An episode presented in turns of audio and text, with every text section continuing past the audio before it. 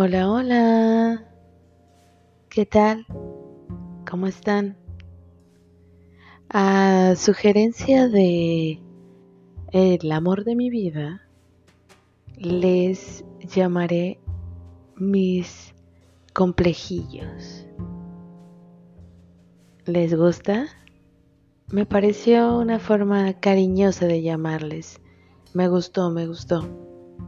Así que espero que a ustedes también les guste. Porque recordemos que somos humanos sencillos llenos de complejidades. Pero este podcast es para identificar aquellas cosas que por alguna razón se adhieren a nosotros y no nos permiten ver la sencillez de ciertas situaciones. Así que pues, si está todo bien, comencemos con el capítulo de hoy.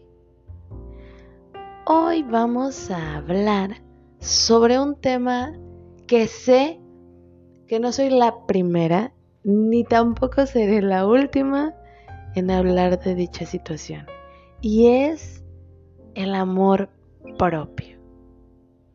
En este capítulo buscaré hacerles ver un poco qué es en realidad el amor propio y posterior a eso les compartiré algunos puntos que nos pueden ayudar a que si identificamos que no tenemos cierto grado de amor propio, ni siquiera el elemental, entonces podemos hacer para comenzar a desarrollarlo.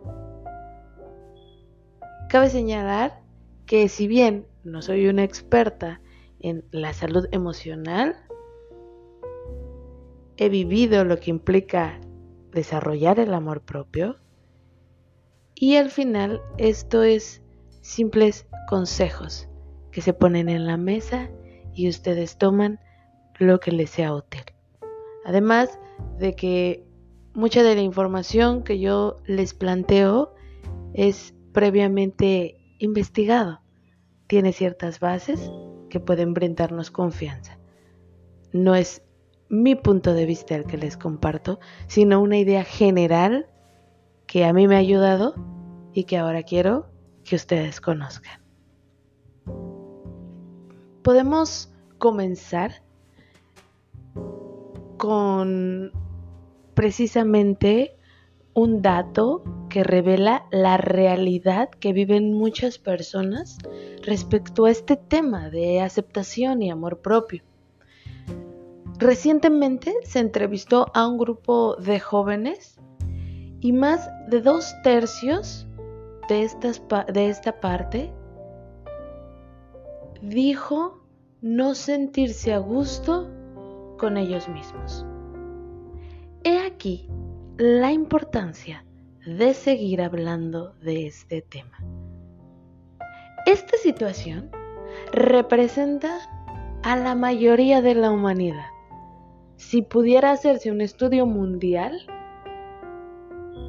la mayoría lamentablemente aceptaría no sentirse a gusto consigo mismo o con algo de su personalidad. Y es que el amor propio viene desde amar la vida. ¿Por qué? Porque al final el estar vivo implica todo lo demás. Ama tu vida y lo que eres. Amarte potencializa tu capacidad de amar a otros, que, por ende, son otras vidas.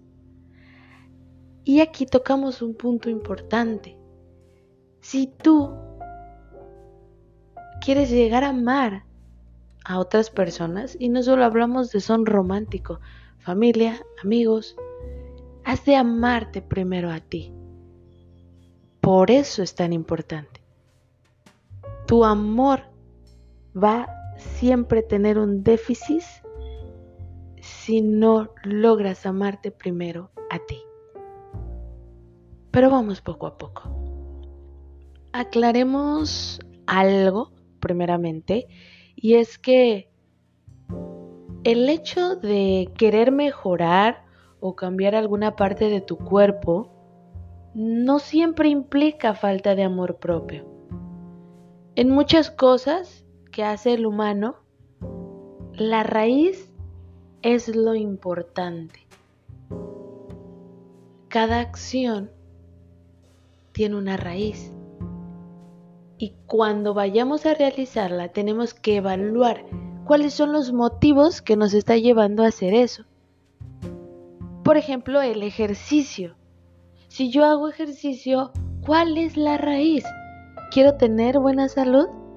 ¿Quiero tonificar partes de mi cuerpo?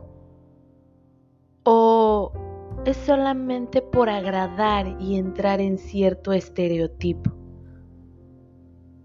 Cuando la raíz implica encajar o simplemente agradar, entonces ahí es cuando la acción pierde toda naturalidad y todo beneficio, porque entonces ya no lo estamos haciendo para nosotros, sino para las demás personas. Y eso, eso ya no es amor propio. Por eso es importante evaluar de alguna forma cada cosa que queremos realizar. ¿Por qué la hacemos? ¿Porque queremos? ¿Porque nace de nosotros? ¿O porque el hacerla implicaría agradar a alguien o gustarle a alguien o verse mejor, entrar en cierto estereotipo? Así que es sencillo, hacer las cosas por uno mismo, no por los demás. En resumidas palabras, el amor propio es verte y conocerte de forma equilibrada.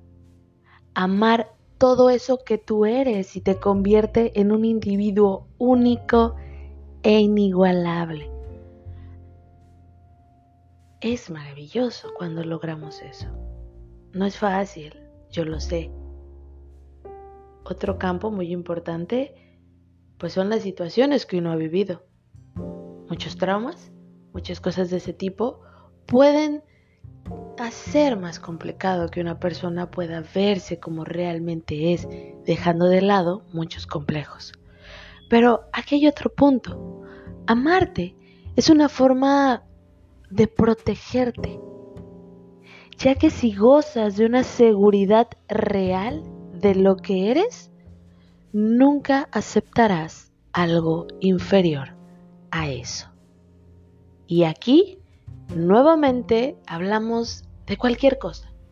No solo hablamos de no aceptar una relación tóxica, hablamos de un trabajo que disfrutes, amistades verdaderas, situaciones que nunca aceptarás si éstas no te hacen sentir cómoda, si te roban dignidad. Ahora sí. Entonces ahora sí ya vamos viendo, ¿verdad? Porque el amor propio tiene una importancia fundamental en la vida del humano. Por ejemplo, para una persona que se ama, es inaceptable tolerar una mala palabra, un maltrato, una degradación. Jamás va a cambiar su esencia para poder ser aceptado o aceptada. Y recuerda esto, si alguien no te puede amar igual o más de lo que tú te amas, no debes estar ahí. Pero por eso debemos amarnos de manera correcta, porque entonces este consejo también puede ser contraproducente, porque si no me amo a mí misma, entonces muy fácilmente quien tampoco me ame lo suficiente podrá estar en mi vida, porque al final me ama el mismo grado de amor que yo tengo hacia mí, lo cual es poco. Entonces nosotros queremos amarnos mucho y amarnos bien para que solo buenas personas puedan entrar en nuestra vida. Pero entonces, después de todo esto, ¿Cómo podemos desarrollar amor propio? Esa es la cuestión. Así que a esta parte la vamos a titular Tiempo de hacer un inventario. Antes que nada, tengamos claro cómo nos estamos viendo nosotros mismos. Tenemos que conocer nuestro activo y nuestro pasivo. Es decir, tenemos que estar bien conscientes cuáles son nuestras buenas cualidades y cuáles son, obviamente, nuestros defectos. Y con una simple lista podemos descubrir si tenemos cierto déficit de amor propio. ¿Cómo? Simple. Hacemos una lista donde enumeremos o simplemente escribamos en orden cuáles son nuestras cualidades y del otro lado cuáles son nuestros defectos. Es claro que si la lista de defectos es mayor que la de cualidades, tenemos trabajo que hacer. Hay una falta de amor propio ahí y entonces de manera más clara ya sabemos en qué vamos a trabajar. Así que, pues ahora veamos estos cuatro puntos que mencioné al principio que nos van a ayudar a cultivar y desarrollar un amor propio. Antes de empezar, repito, las situaciones son distintas y habrá cosas que apliquen a uno y cosas que no. Por eso mismo, esto solo se toma, se pone en la mesa y tú decides qué te sirve y qué no. Esto no es tajante ni exclusivo para todos. Seamos conscientes de ello. Así que pasemos al primer punto. Fijarse metas realistas. Si tenemos ciertos objetivos, tenemos que empezar poco a poco e ir avanzando gradualmente. El ir aumentando, por decirlo así, hace la situación más realista. Tener este tipo de metas nos ayuda a lograrlas de manera más razonable. Si uno se fija algo demasiado complicado y no lo logra, entonces viene la decepción. Y la decepción aplica directamente a una crítica personal y no sentirse suficiente. Y eso afecta nuestro amor propio. Así que el amor propio es a menudo una consecuencia provechosa de los logros. Si poco a poco vamos desarrollando esta cualidad y vamos viendo que logramos nuestros objetivos, potencializamos lo que sintamos por nosotros y nuestra propia admiración, lo cual contribuye a tener una seguridad a un nivel correcto. Hacer las cosas bien contribuye a, un buen sentimiento. Punto, haz bien tu trabajo. Independientemente de la situación y de que disfrutemos o no nuestro trabajo, porque al final no todos podemos darnos el lujo de tener el trabajo soñado, debemos de hacer lo mejor posible. Hacer un trabajo de mala calidad no te hará sentir satisfecho contigo mismo al hacer cosas habituales, pero de la mejor forma, automáticamente te da buenos resultados y esto resulta en una sensación de satisfacción. Así que, aunque tu trabajo no sea el soñado, eso no significa que siempre será así. Y en lo que llegas a ese punto, trata de hacer lo mejor posible lo que en este momento tienes, porque eso te brindará cierto sentimiento de satisfacción. Nuestro tercer punto es mi favorito. Haz cosas por otras personas. El amor propio no se desarrolla sentándote a esperar a ser tratado como rey o como reina. No va a venir la gente a decirte eres bello, eres hermoso, eres maravilloso, eres perfecta. No, Realmente, el ayudar a otros contribuye a tener un amor genuino por la gente. Y si recordamos al principio, no podemos amar a otras personas de manera verdadera si no nos amamos a nosotros mismos. El hacer cosas por los demás nos ayuda a desarrollar cierta parte de nuestro ser. Es imposible ser feliz dándole a otros si no tenemos amor propio. El dar incluso a veces implicará que nos retroalimenten, es decir, que nos motiven y nos animen por dicha acción. Y no es que vamos a hacer cosas buenas por los demás solamente porque queramos que nos lo digan y que nos digan, oh, qué bueno, oh, qué buena eres. No, pero en el, actuar se genera cierta satisfacción. No dudo que lo hagan, pero el aumentarlo les generará más felicidad. Se los recomiendo bastante. Y deja de perderse cierto punto y comienzas a disfrutar la situación y ayudar, dar ayudas prácticas, simplemente decir una palabra, una motivación y sentir que has animado a alguien da mucha, mucha felicidad. El cuarto punto es escoge tus amistades cuidadosamente y en general las personas que te rodean. Estar con personas que son arrogantes o insidiosas ciertamente puede hacerte sentir mal contigo mismo. Así que debemos de rodearnos de personas que nos edifiquen y no nos limitemos a personas solamente de nuestra edad. Demos oportunidad a conocer distintas personalidades, grandes, chicos, de otras partes, con maneras de pensar distinta.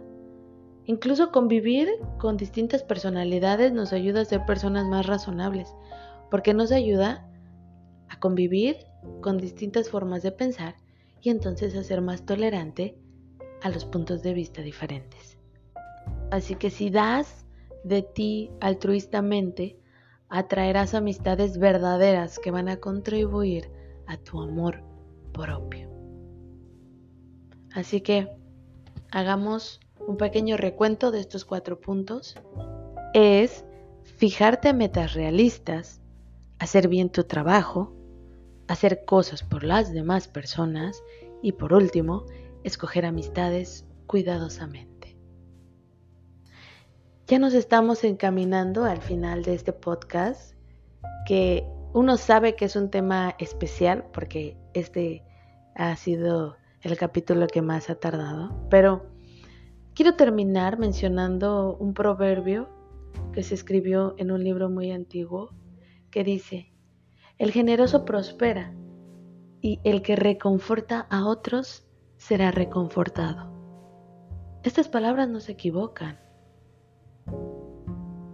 el hacer las cosas sin esperar nada a cambio, el trabajar en uno mismo, tarde o temprano va a repercutir en que recibamos también cosas buenas, personas buenas, situaciones buenas, amistades buenas. Sabemos que vivimos en un mundo caótico en el que no siempre hacer cosas buenas va a implicar recibir cosas buenas y eso puede decepcionar un poco pero no nos dejemos de caer por esas situaciones. Los tiempos en los que vivimos no es sencillo tener un amor propio, ya que somos bombardeados de ideales y estereotipos poco realistas. Pero, en realidad, el amarse a uno mismo es algo muy sencillo, porque todo nuestro ser en realidad es admirable. Respiramos, nos movemos, hablamos, tenemos la facultad de pensar y de crear nuestras propias ideas. Todos tenemos distintos talentos y capacidades. Así que hay mucho, mucho que admirarnos uno mismo. Por experiencia propia, como les decía al principio, puedo decirles que sé que el amor propio no es sencillo, es un camino largo y de constante esfuerzo, pero llegar a ello es maravilloso, porque te da una seguridad inmensa. No de que todas tus decisiones serán correctas, pero de que jamás aceptarás nada inferior a lo que uno es merecedor. Así que, mis queridos complejillos, espero que este capítulo les guste tanto como me gustó a mí hacerlo era un tema que sin duda quería tocar y el día fue hoy. Antes de concluir quisiera pues mencionar el hecho de que me había ausentado unos días, pero estuve un poco enferma y mi garganta no estaba al 100%. Y es claro que si quiero hacer un podcast no podía estar toda ronca, ¿verdad? Así que bueno, he vuelto, no me extrañen más. Y pues nada, espero que tengan un gran día, una gran semana, que sigan viviendo de manera sencilla y despejando todo aquello complejo que se les pueda presentar. Hasta la próxima, mis queridos complejillos. Bye bye.